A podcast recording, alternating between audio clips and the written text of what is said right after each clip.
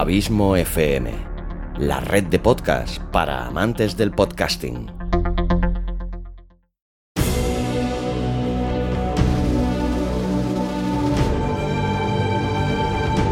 Una producción de Abismo FM, creada para todos aquellos que quieren disfrutar de su tiempo libre escuchando grandes historias.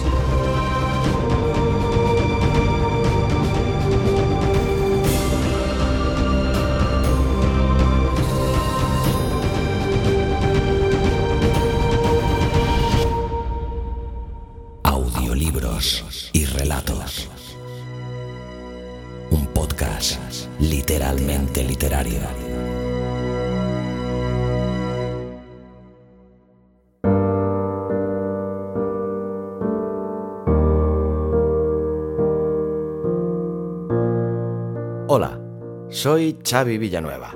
Bienvenida, bienvenido un día más a Audiolibros y Relatos, tu podcast de literatura favorito. O eso espero. Capítulo 80, décimo ya de esta tercera temporada y último de este coronavírico año 2020 que intuyo que muchos estáis deseando dejar atrás. Quería acabar este año con otro de los autores que aún no habían pasado por este humilde podcast y que creo que era imprescindible traerte por su inmensa calidad literaria y por su no menos inmenso reconocimiento público, ya que gran parte de su obra es seguida por millones de personas. Se trata de George Raymond Richard Martin, conocido por todos como George R. R. Martin, un escritor y guionista norteamericano de fantasía, terror y ciencia ficción, mundialmente conocido por ser el autor de la saga de novelas Canción de Hielo y Fuego, llevadas a la pequeña pantalla en una genial adaptación con un título que a nadie deja indiferente. Sí, evidentemente me refiero a Juego de Tronos.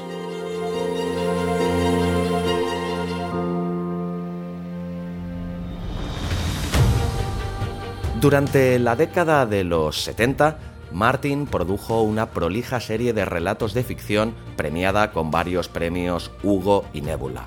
En 1977 escribió una de sus novelas más populares, Muerte de la Luz, que le llevó a la fama y que le permitió dedicarse exclusivamente a la literatura. Poco tiempo después empezó a compaginar su labor como escritor con la de guionista de Hollywood, trabajando para series tan prestigiosas como The Twilight Zone o La Bella y la Bestia. En 1986, Martin publica la antología de relatos de terror Canciones que cantan los muertos, de la que precisamente he extraído el relato que hoy te traigo. Un año después, en 1987, publicó una colección de relatos de ciencia ficción de gran éxito titulada Los viajes de Tuff, que lo encumbró como un escritor respetado y cada vez más influyente. En 1996, George R. R. Martin decide abandonar Hollywood y se va a vivir a Santa Fe, Nuevo México, donde se dedicó a escribir la novela que lo lanzó definitivamente al estrellato. Como habrás adivinado, se trata de Juego de Tronos, la primera de la serie de cinco, Canción de Hielo y Fuego, que por cierto, a día de hoy sigue a la espera de su sexta y penúltima entrega, ya que si algún día llega a acabarla, la saga definitiva contará con siete entregas. El relato que hoy te traigo, y como ya te he dicho, extraído de la antología Canciones que cantan los muertos, se titula Recordando a Melody. En este relato, Martin nos cuenta una melancólica historia sobre la amistad, la culpa y por encima de todo, la hipocresía. Ted recibe un día en su casa una inesperada visita. Se trata de Melody, una antigua amiga de la que hacía mucho tiempo que no sabía de ella y que acabará transformando su rutinaria vida en un calvario y haciendo que Ted acabe deseando que esa parte de su pasado nunca hubiera llamado a su puerta. Espero de todo corazón que te guste y aprovecho ya también para desearte que tengas una feliz y satisfactoria salida de este extraño año 2020 y una aún mejor entrada al año 2021, que espero y deseo nos traiga a todos de nuevo de vuelta a la normalidad. Te dejo ya con el relato, pero antes, como siempre, larga vida al podcasting y larga vida a la audioliteratura.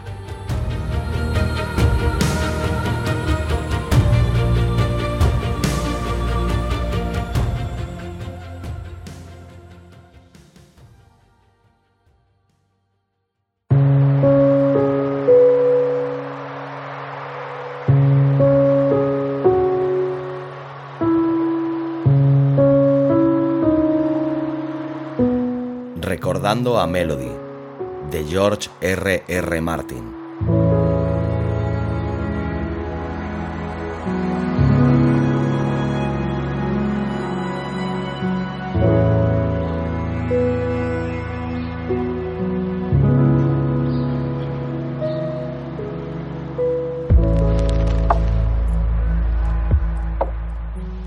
Ted estaba afeitándose cuando sonó el timbre el ruido le sobresaltó tanto que se cortó.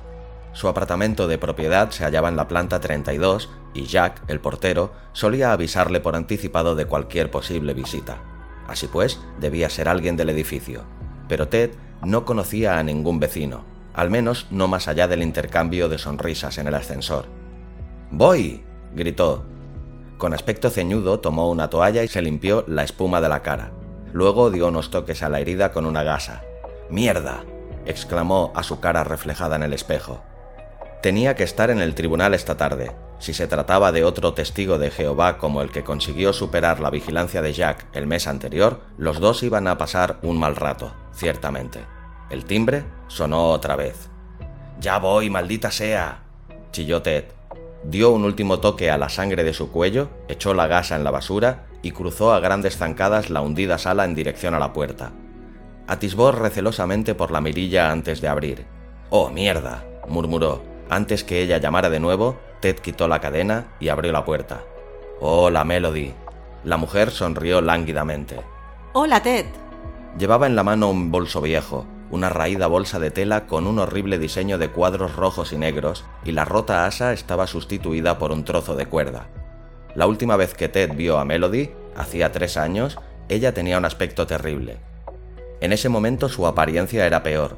Su vestimenta, pantalones cortos y una camiseta estampada de manga corta, estaba arrugada y sucia, y resaltaba su delgadez. Sus costillas asomaban claramente, sus piernas eran palillos, su cabello, rubio, largo y lacio, no parecía recientemente lavado y tenía la cara enrojecida e hinchada, como si acabara de llorar. Eso no era ninguna sorpresa. Melody siempre lloraba por una u otra cosa, ¿No vas a decirme que pase, Ted? Ted hizo una mueca. No quería decirle que pasara. Sabía por experiencia lo difícil que era deshacerse de Melody, pero no podía dejarla en la puerta con el bolso en la mano. Al fin y al cabo, pensó con amargura Ted, ella era una vieja y querida amiga. Oh, claro. Mm, entra. Le tomó el bolso y lo dejó junto a la puerta. Luego la condujo a la cocina y puso agua a hervir. Parece que te vendría bien una taza de café, dijo Ted esforzándose en mantener amistosa la voz. Melody sonrió de nuevo. ¿No te acuerdas, Ted? No tomo café. No me sienta bien, Ted. Te lo he dicho muchas veces. ¿No te acuerdas? Se levantó de la mesa y empezó a rebuscar por los armarios. ¿Puedes hacer chocolate caliente? Me encanta el chocolate caliente. No tomo chocolate, solamente café. Mucho. No deberías. ¿No te sienta bien? Sí. ¿Te apetece un zumo de fruta? Tengo zumo. Melody asintió. Estupendo. Ted llenó un vaso de zumo de naranja e hizo que Melody volviera a sentarse a la mesa.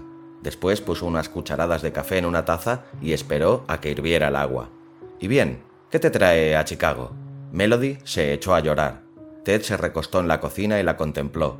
Era una llorona muy ruidosa y producía una asombrosa cantidad de lágrimas para ser una persona que lloraba tan a menudo. Melody no levantó la cabeza hasta que el agua empezó a hervir. Ted llenó su taza y añadió una cucharada de azúcar. La cara de Melody estaba más roja e hinchada que nunca, y sus ojos se clavaron en Ted de modo acusador. Las cosas me han ido francamente mal. Necesito ayuda, Ted. No tengo ningún sitio donde vivir. Pensé que podría quedarme contigo algún tiempo. Las cosas han ido francamente mal. Siento oír eso, Melody, replicó Ted mientras sorbía pensativamente café. Puedes quedarte aquí unos días si quieres, pero solo unos días. No ando a la caza de un compañero de apartamento.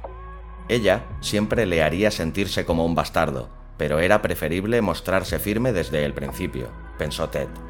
Melody prorrumpió en llanto otra vez al oír hablar de un compañero de apartamento. Tú solías decir que yo era una estupenda compañera de piso. Nos divertíamos, ¿no te acuerdas? Eras mi amigo.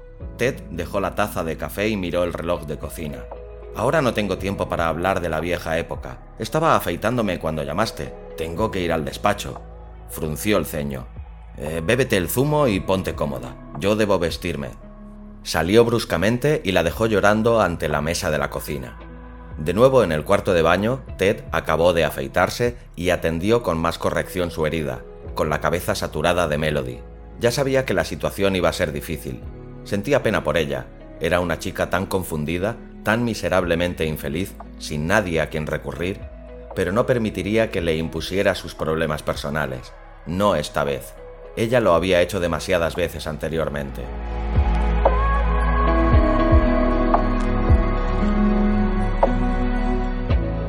En el dormitorio, Ted observó pensativamente el armario durante largo rato antes de seleccionar el traje gris. Se puso cuidadosamente la corbata ante el espejo, con el ceño fruncido al contemplar su herida. Luego, examinó el maletín para comprobar que todos los documentos del caso Sindio estaban en orden, asintió y volvió a la cocina. Melody se hallaba ante el horno, preparando unas tortas. Se volvió y sonrió muy contenta a Ted cuando éste entró. ¿Recuerdas mis tortas, Ted? Te encantaba que yo hiciera tortas, especialmente tortas de arándano, ¿te acuerdas? Pero no tienes arándanos, así que haré tortas sencillas. ¿Te parece bien? Dios, maldita sea Melody, ¿quién te ha dicho que hicieras algo? Te he explicado que debo ir al despacho. No tengo tiempo para comer contigo. Ya llego tarde. Además, nunca desayuno. Intento perder peso. Las lágrimas goteaban de nuevo en los ojos de la mujer. Pero... pero son mis tortas especiales, Ted.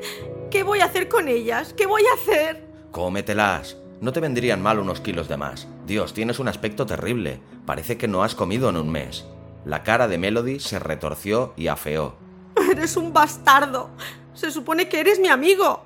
Tómatelo con calma. Consultó su reloj de pulsera. Mira, 15 minutos tarde ya. Tengo que irme. Cómete las tortas y duerme un poco. Volveré a las 6. Cenaremos juntos y charlaremos, ¿de acuerdo? ¿Es eso lo que quieres?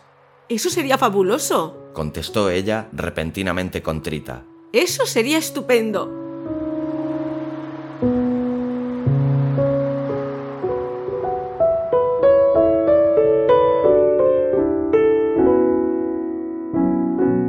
Eh, dile a Jill que quiero verla en mi despacho ahora mismo. Espetó Ted a la secretaria en cuanto llegó. Y tráenos café, ¿quieres? Necesito una taza de café. Desde luego. Jill llegó pocos minutos después que el café. Ella y Ted eran socios en la misma firma de abogados. Él le indicó que tomara asiento y empujó una taza hacia la mujer. Siéntate. Escucha, anulamos la cita de esta noche. Tengo problemas. Eso parece. ¿Qué ocurre?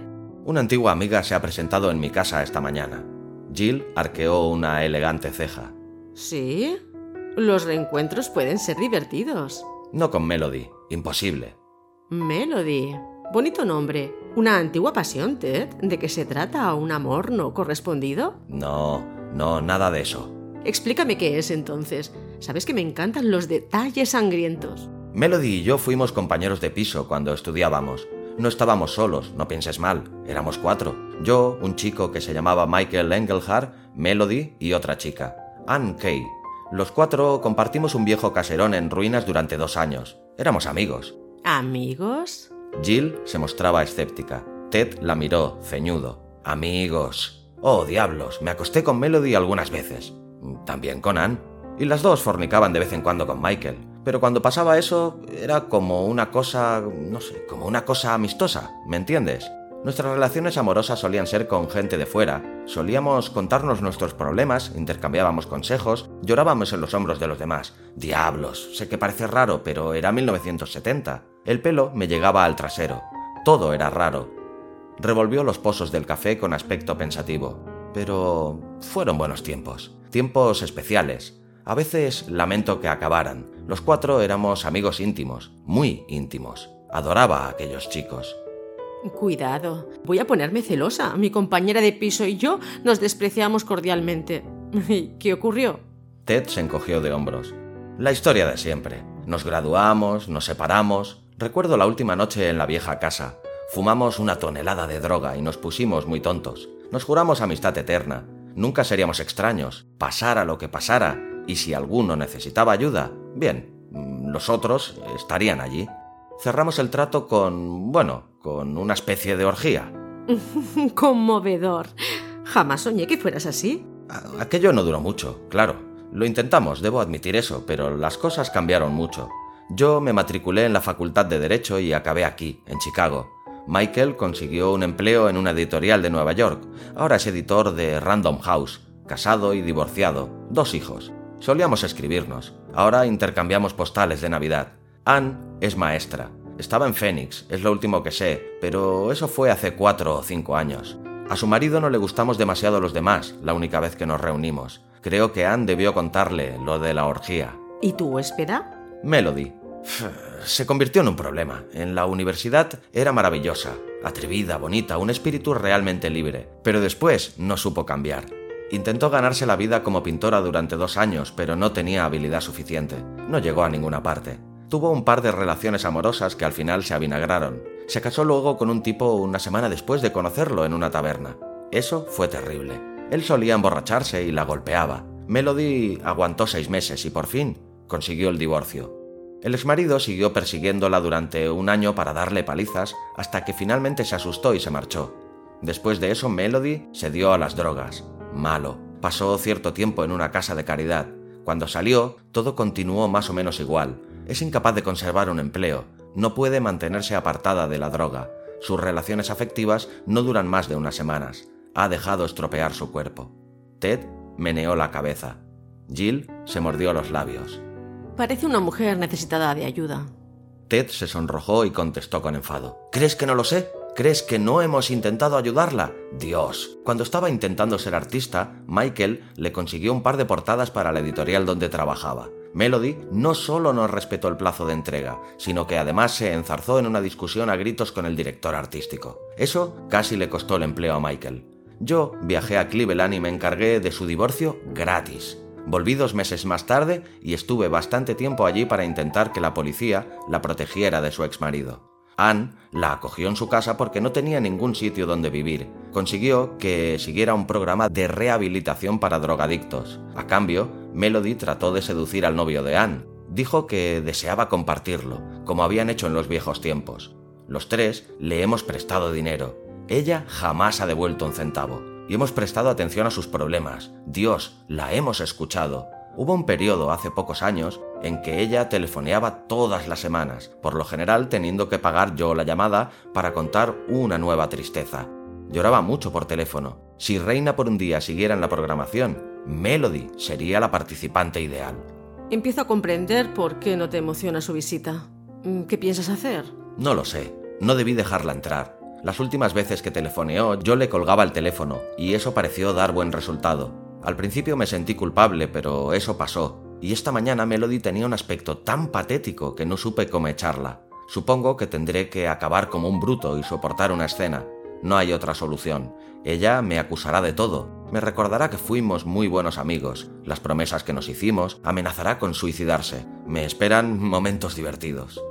¿Puedo ayudar?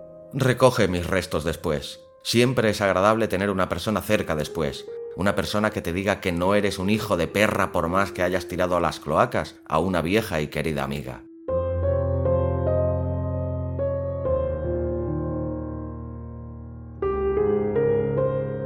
Estuvo fatal en el juicio esa tarde. Sus pensamientos estaban ocupados con Melody y la estrategia que más le preocupaba era la relativa a cómo librarse de ella con el menor dolor posible, en lugar del caso que le ocupaba.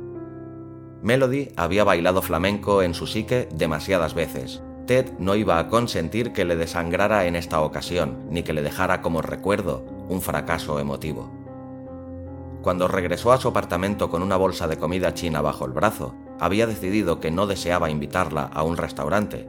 Melody estaba sentada, desnuda en el centro de la sala, riéndose como una tonta y olisqueando un polvillo blanco. Levantó la cabeza muy contenta al ver a Ted. Ven, he conseguido un poco de coca. Dios, maldijo Ted. Soltó la comida y el maletín y avanzó furioso por la alfombra. No puedo creerlo. Soy abogado, por el amor de Dios. ¿Quieres que me expulsen del colegio? Melody tenía la coca en un papelito cuadrado y estaba aspirándola con un billete de dólar. Ted le arrebató todo con brusquedad y ella se echó a llorar. El abogado fue al cuarto de baño y tiró la droga por el retrete, con billete de dólar incluido. Pero no era un dólar, observó Ted mientras el papel era succionado. Era de 20 dólares. Eso le enfureció aún más. Cuando volvió a la sala, Melody continuaba sollozando. Basta ya.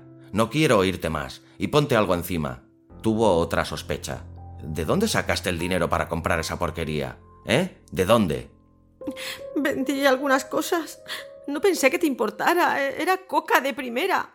Melody se apartó de él y se tapó la cara con un brazo, como si Ted fuera a pegarle. Ted no tenía que preguntar de quién eran las cosas que ella había vendido. Lo sabía. Melody había hecho la misma jugarreta a Michael hacía años, o eso le habían dicho. Suspiró. Vístete. He traído comida china. Más tarde comprobaría qué faltaba en la casa y llamaría por teléfono a la compañía de seguros. La comida china no te sienta bien. Está llena de glutamato monosódico. Te produce dolor de cabeza, Ted. Pero Melody se levantó muy obediente, si bien con poca firmeza, y se dirigió al cuarto de baño. Y volvió al cabo de unos minutos vestida con una prenda que dejaba al descubierto hombros y espalda y unos andrajosos pantalones cortos.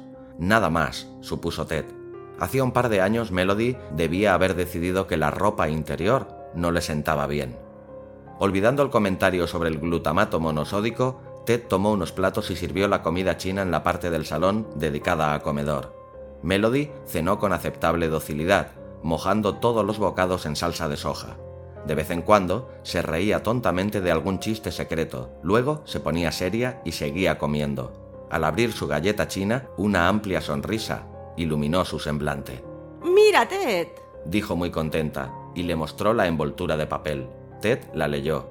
Los viejos amigos son los mejores amigos, decía. Oh, mierda. Ni siquiera desenvolvió su galleta. Melody quiso saber el motivo. Deberías leerlo, Ted. Da mala suerte no leer tu galleta china. No quiero leerla. Voy a quitarme el traje. Se levantó. Eh, no hagas nada. pero cuando volvió, Melody había puesto un álbum en el estéreo. Al menos no había vendido eso, pensó Ted, tranquilizado. ¿Quieres que baile para ti? ¿Recuerdas cómo bailaba para ti, para Michael? Muy sexy. Tú solías comentarme que bailaba muy bien y que podía ser bailarina si quisiera. Dio algunos pasos en el centro del salón, tropezó y estuvo a punto de caerse. Fue grotesco. Siéntate, Melody, dijo Ted con la máxima severidad posible. Tenemos que hablar. Melody se sentó. No llores, advirtió Ted antes de empezar. ¿Me has entendido? No, quiero que llores. No podemos hablar si lloras en cuanto digo alguna cosa. Ponte a llorar y la conversación habrá terminado. Melody asintió. No lloraré, Ted. Ahora me siento mucho mejor que esta mañana. Ahora mm, estoy contigo. Me haces sentir mejor. No estás conmigo, Melody. Olvida eso. Los ojos de la mujer se llenaron de lágrimas.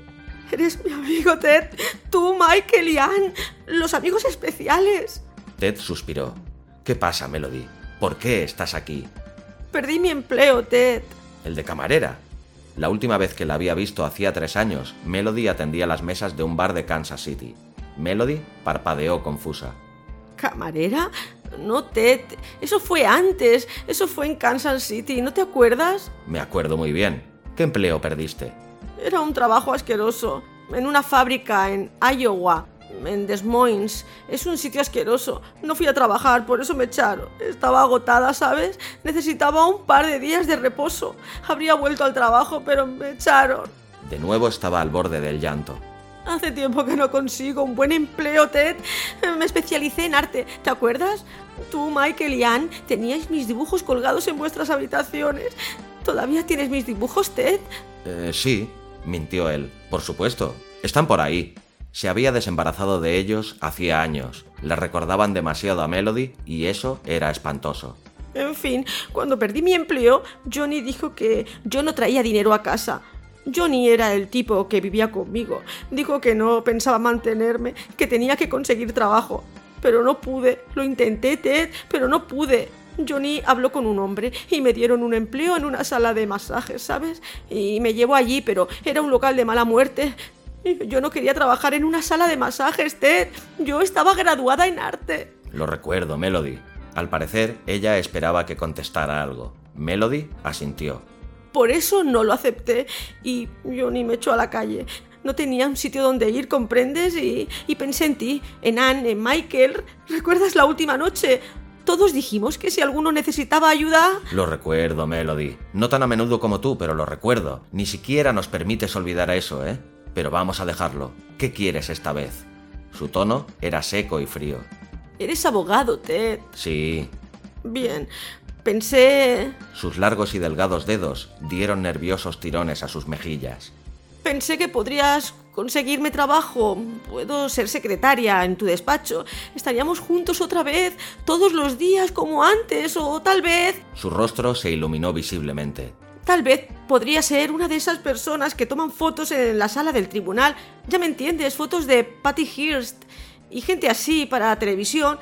Yo lo haría muy bien. Esos artistas trabajan para las emisoras de televisión, explicó con paciencia Ted, y no hay vacantes en mi despacho. Lo siento, Melody, no puedo conseguirte un empleo. Melody lo aceptó asombrosamente bien. De acuerdo, Ted. Puedo encontrar trabajo, supongo. Buscaré uno yo sola, pero déjame vivir aquí, ¿de acuerdo? Podemos volver a ser compañeros de piso. Oh, Dios, dijo Ted. Se recostó y cruzó los brazos. No, añadió llanamente. Melody apartó la mano de su cara y miró a Ted con aire suplicante. Por favor, Ted. Por favor. No, repitió él. La palabra permaneció suspendida en el aire, fría y definitiva. Eres mi amigo, Ted. Lo prometiste. Puedes quedarte aquí una semana. Nada más. Tengo mi vida personal, Melody. Tengo mis problemas. Estoy cansado de resolver los tuyos. Los tres estamos cansados. No eres más que problemas. En la universidad eras una chica divertida, pero has dejado de serlo. Te he ayudado, te he ayudado y te he ayudado. ¿Qué más quieres de mí? Estaba enfadándose más conforme hablaba. Las cosas cambian, Melody, prosiguió brutalmente. Las personas cambian. No puedes atarme para siempre a una promesa tonta que hice cuando estaba fuera de juicio en la universidad. No soy responsable de tu vida. Endurécete, maldita sea. Haz un esfuerzo. Yo no puedo hacerlo por ti. Estoy harto de todos tus conflictos. Ni siquiera deseo volver a verte, Melody. Lo sabías. Ella gimoteó. No digas eso, Tete. Éramos amigos. Tú eres especial mientras te tenga a ti, Michael y Anne. Nunca estaré sola, no lo entiendes. Estás sola. Melody le enfurecía. No, no, es verdad. Tengo mis amigos, mis amigos especiales. Ellos me ayudarán. Tú eres mi amigo, Ted. Fui tu amigo en otro tiempo. Melody le miró fijamente, con los labios temblorosos, tan herida que se había quedado muda. Por unos instantes, Ted pensó que la presa iba a reventar, que Melody estaba a punto de estallar y a iniciar una de sus maratonianas borracheras de lágrimas. En vez de ello, se produjo un cambio en el semblante de la mujer. Palideció de forma visible y contrajo los labios poco a poco, y su expresión formó una terrible máscara de cólera. Era espantosa cuando se enfadaba. ¡Bastardo! Ted ya había pasado por eso. Se levantó del sofá y se acercó al mueble bar. No empieces, contestó mientras se servía un whisky con hielo. A la primera cosa que tires, te echaré de inmediato a la calle. ¿Has oído eso, Melody? Eres una basura. Nunca fuiste mi amigo. Ninguno de ustedes lo fue. Me mintieron, me hicieron confiar en ustedes, me utilizaron. Ahora han subido mucho y son muy poderosos. Y yo no soy nadie y no quieren saber nada de mí. No quieren ayudarme. Nunca han querido ayudarme. Yo te he ayudado. Varias veces. Me debes una cantidad cercana a los dos mil dólares, creo. ¿Dinero? Eso es lo único que te preocupa, bastardo. Ted sorbió el whisky y la miró ceñudamente. Vete al infierno. Podría hacerlo, ya que te importa un comino. Se le había puesto blanca la cara. Te envié un telegrama hace dos años. Les envié telegramas a los tres. Les necesitaba. Prometieron que acudirían si les necesitaba, que estarían conmigo. Prometieron eso. Hiciste el amor conmigo y fuiste mi amigo, pero te envié un telegrama y no viniste, bastardo. No viniste, no vino ninguno de los tres, ninguno de los tres vino. Estaba chillando. Ted había olvidado el telegrama. pero lo recordó inmediatamente. Lo había leído varias veces y finalmente descolgó el teléfono y llamó a Michael. Pero su amigo no estaba en casa. Ted leyó por última vez el telegrama, lo estrujó y lo tiró al retrete. Uno de los otros podía atender a Melody aquella vez, recordó que había pensado. Tenía un caso importante entre manos, el pleito por la patente de Argrath Corporation, y no podía arriesgarse a abandonarlo. Pero el telegrama era desesperado, y él se sintió culpable durante varias semanas hasta que por fin logró apartar el asunto de su cabeza. Estaba ocupado, dijo en un tono en parte enojado y en parte defensivo. Tenía cosas más importantes que hacer que tomarte la mano para que superaras otra crisis. Fue horrible. Les necesitaba y todos me dejaron sola. Estoy a punto de suicidarme. Pero no lo hiciste, ¿verdad? Pude haberlo hecho. Pude suicidarme y ninguno se habría preocupado. Amenazar con suicidarse era una de las tretas favoritas de Melody. Ted había pasado por eso otras 100 veces. En esta ocasión decidió no picar el anzuelo. Podías haberte suicidado, dijo tranquilamente, y seguramente no nos habríamos preocupado. Creo que en esto tienes razón. Te habrías podrido durante semanas hasta que alguien te encontrara, y seguramente no habríamos tenido noticias tuyas antes de medio año. Y cuando por fin me hubiera enterado yo, creo que habría estado triste un par de horas, recordando todo, pero luego me habría emborrachado o habría telefoneado a mi novia o algo así, y me habría olvidado enseguida, y me habría olvidado por completo de ti. Lo habrías sentido. No, replicó Ted. Caminó tranquilamente hacia el mueble bar y se sirvió otro vaso. No, de verdad, no creo que lo hubiera sentido. En absoluto, y tampoco me habría considerado culpable. Así pues, será mejor que dejes de amenazar con suicidarte, Melody, porque no te dará resultado. La cólera se extinguió en la cara de Melody, que gimoteó de nuevo ahogadamente. Por favor, Ted, no, digas esas cosas. Dime, dime que te importo, dime, dime que, que te habrías acordado de mí. Ted la miró con enorme seriedad. No, repuso. Era más difícil ser duro cuando Melody estaba apenada, cuando se encogía y parecía pequeña y vulnerable, cuando gimoteaba en vez de lanzar acusaciones. Pero Ted tenía que poner fin a la situación de una vez por todas. Tenía que librarse de aquella maldición que agobiaba su vida. Me iré mañana. No te molestaré, pero dime que te importó, Ted, que eres mi amigo, que vendrás a verme si te necesito. No iré a verte, Melody. Esto ha terminado. Y no quiero que vengas aquí nunca más, ni que telefonees, ni que envíes telegramas, tengas el problema que tengas, ¿lo entiendes? ¿Eh? Quiero que salgas de mi vida y en cuanto te vayas te olvidaré con la máxima rapidez que pueda, porque señorita, eres un recuerdo infernalmente malo. Melody lanzó un grito como si acabara de recibir un golpe. ¡No! No me digas eso, recuérdame, tienes que recordarme. Te dejaré en paz, lo prometo, nunca volveré a verte, pero di que me recordarás. Me voy ahora mismo, si quieres me voy, pero antes hagamos el amor, Ted, por favor, quiero darte algo para que me recuerdes. Sonrió lascivamente y empezó a quitarse la prenda superior, y Ted sintió náuseas. Dejó estruendosamente el vaso en la mesa. Estás loca. Necesitas atenciones profesionales, Melody, pero yo no puedo ofrecértelas y no pienso seguir soportando esto. Me voy a dar un paseo. Volveré dentro de dos horas. Te habrás ido cuando vuelva. Ted se dirigió hacia la puerta. Melody lo miró con la prenda en la mano. Tenía unos pechos menudos y encogidos, y el izquierdo con un tatuaje que Ted no había visto hasta entonces. Melody no poseía un solo rasgo vagamente deseable. Solo quería ofrecerte algo para que te acordaras de mí.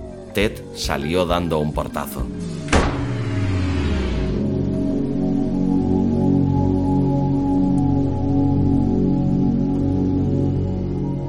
Era medianoche cuando regresó, ebrio y amargado, decidido a llamar a la policía si Melody continuaba allí, y eso sería el final del asunto. Jack estaba detrás del mostrador, acababa de empezar su turno. Ted se detuvo y lo mandó al infierno por haber dejado pasar a Melody aquella mañana, pero el portero lo negó con vehemencia. Nadie ha pasado, señor Chirelli. No dejo pasar a nadie sin antes llamar al piso. Tendría que saberlo. Llevo aquí seis años y nunca he dejado pasar a nadie sin llamar al piso. Ted le recordó enérgicamente el caso del testigo de Jehová y los dos acabaron discutiendo a gritos. Finalmente Ted se fue hecho una fiera y subió al ascensor hasta la planta 32 había un dibujo clavado a la puerta.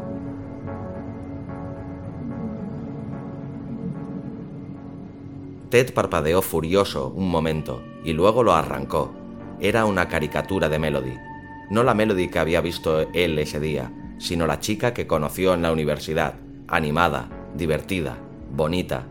Cuando eran compañeros de piso, Melody ilustraba siempre sus apuntes con pequeñas caricaturas de ella misma. A Ted le sorprendió que aún pudiera dibujar tan bien. Debajo de la cara, Melody había escrito un mensaje en letras de imprenta.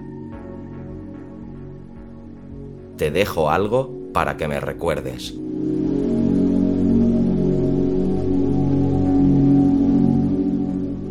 Ted miró con aire ceñudo la caricatura, preguntándose si debía conservar o no el dibujo. La misma vacilación le enfureció. Estrujó el papel en su mano y buscó las llaves en el bolsillo. Por lo menos se ha ido, pensó, y quizá para siempre. Había dejado la nota, eso significaba que se había ido. Ted se había librado de ella otros dos años como mínimo. Entró en el piso, lanzó la arrugada hoja de papel hacia una papelera y sonrió al ver que encestaba. Dos puntos dijo ebrio y satisfecho de sí mismo. Se acercó al mueble bar y empezó a prepararse un combinado. Pero allí ocurría algo.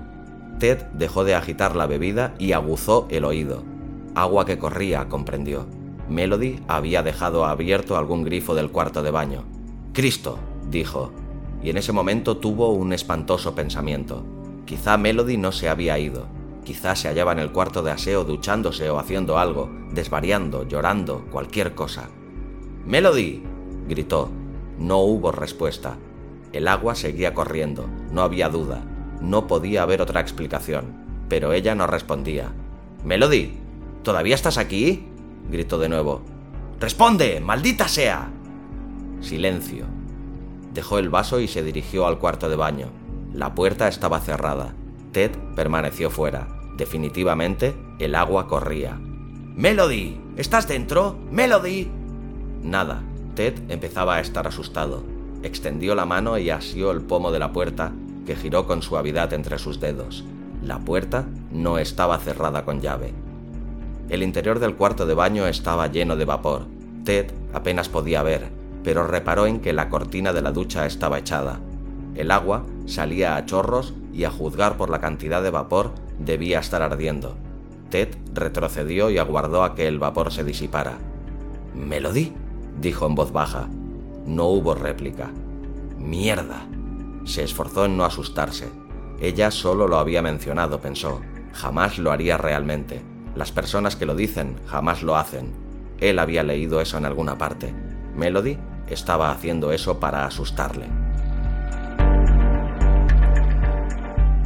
Dio dos rápidos pasos al frente y de un tirón descorrió la cortina de la ducha.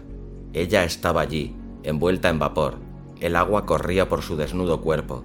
No se hallaba estirada en la bañera, no. Estaba sentada, apretada de costado cerca de los grifos, muy insignificante y patética. Su posición casi parecía fetal. El grifo de la ducha estaba dirigido hacia abajo, hacia las manos.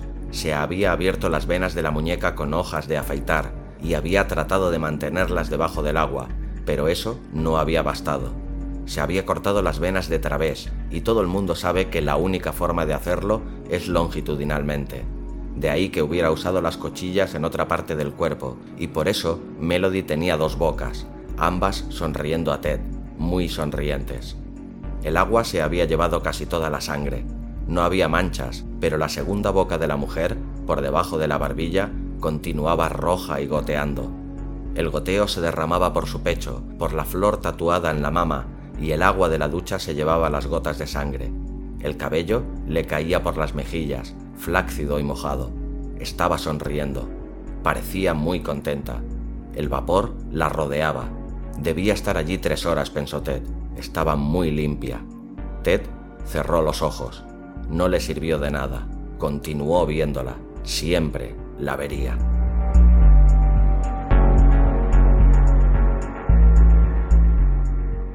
Abrió los ojos. Melody seguía risueña. Ted extendió el brazo por delante de ella y cerró el grifo. Al hacerlo, se mojó la manga de la camisa. Aturdido, huyó al salón.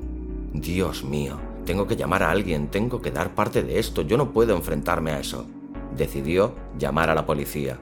Descolgó el teléfono y vaciló con el dedo suspendido sobre los botones. La policía no iba a serle útil, pensó. marcó el número de Jill.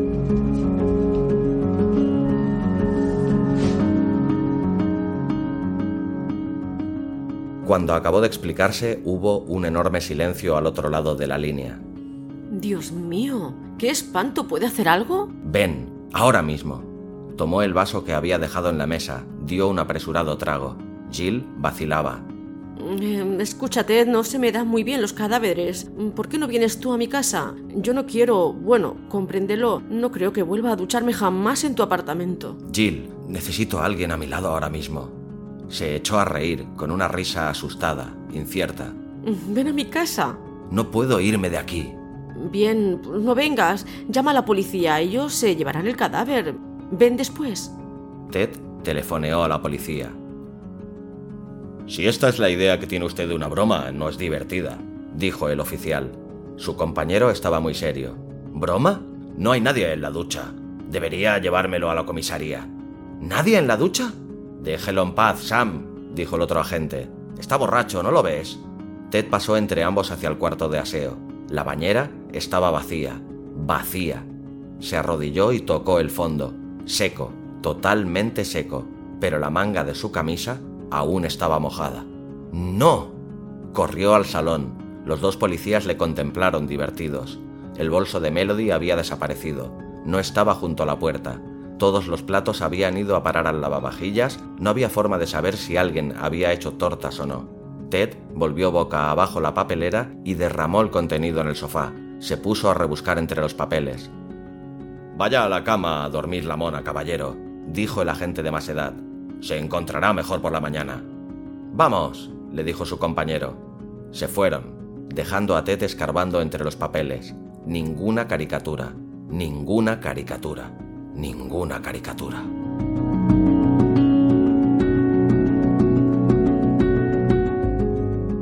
Ted lanzó la vacía papelera al otro lado del salón, que rebotó en la pared con un resonante estruendo metálico. Paró un taxi para ir a casa de Jill. Casi amanecía cuando Ted se incorporó de pronto en la cama, con el corazón latiéndole apresuradamente y la boca reseca de miedo. Jill murmuraba en sueños.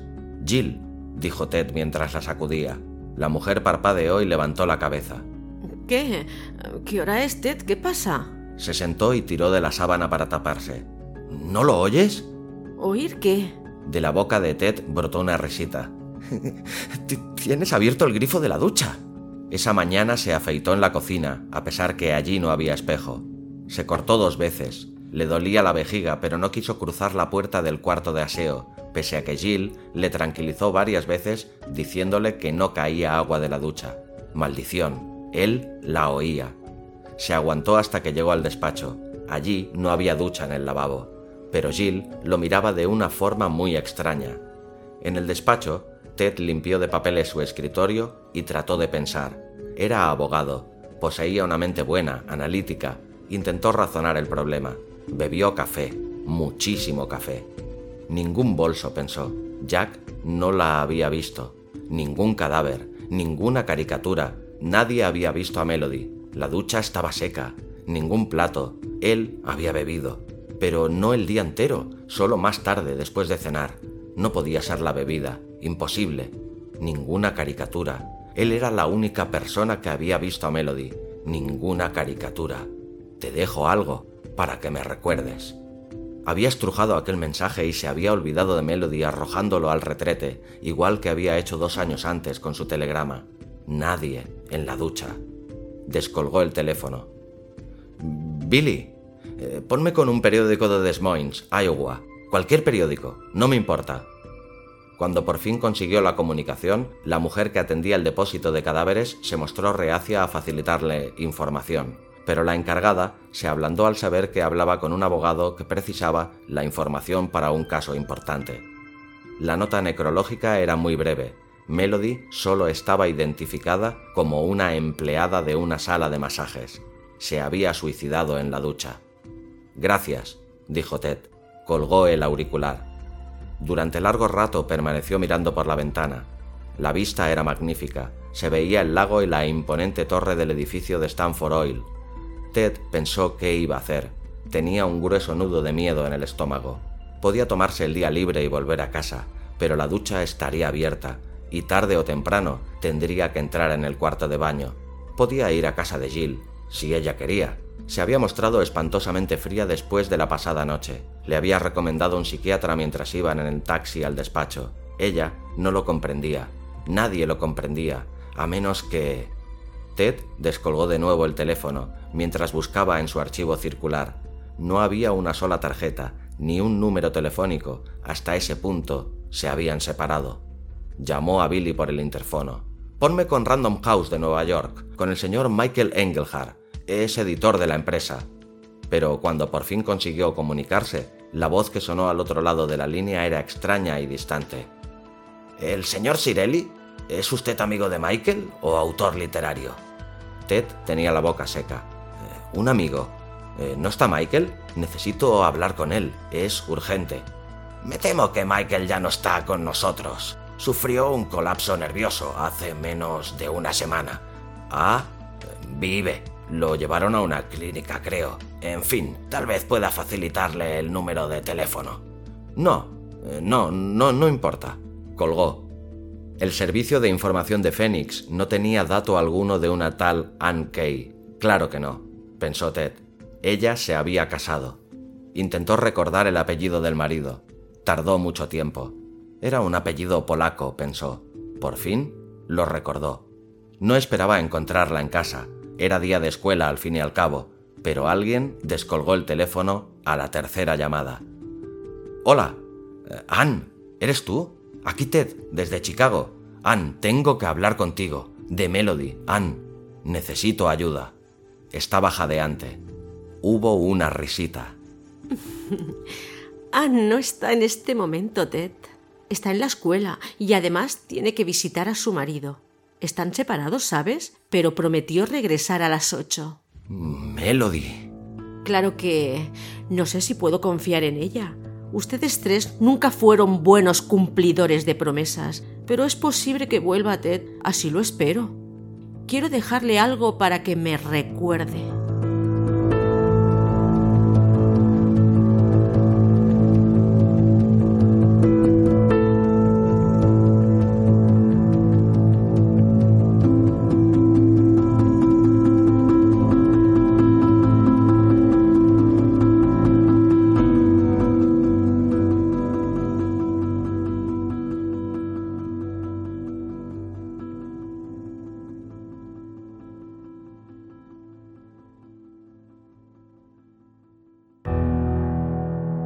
Te ha gustado el relato, ayúdame compartiéndolo y comentándolo en tus redes sociales. Me encontrarás tanto en Facebook como en Twitter como Abismo FM. Para comentarios y sugerencias también puedes escribirme en la página de contacto de la web abismofm.com.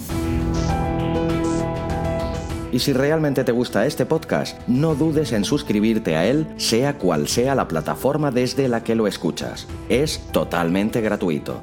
Puedes escucharlo también desde Spotify. Hasta la semana que viene.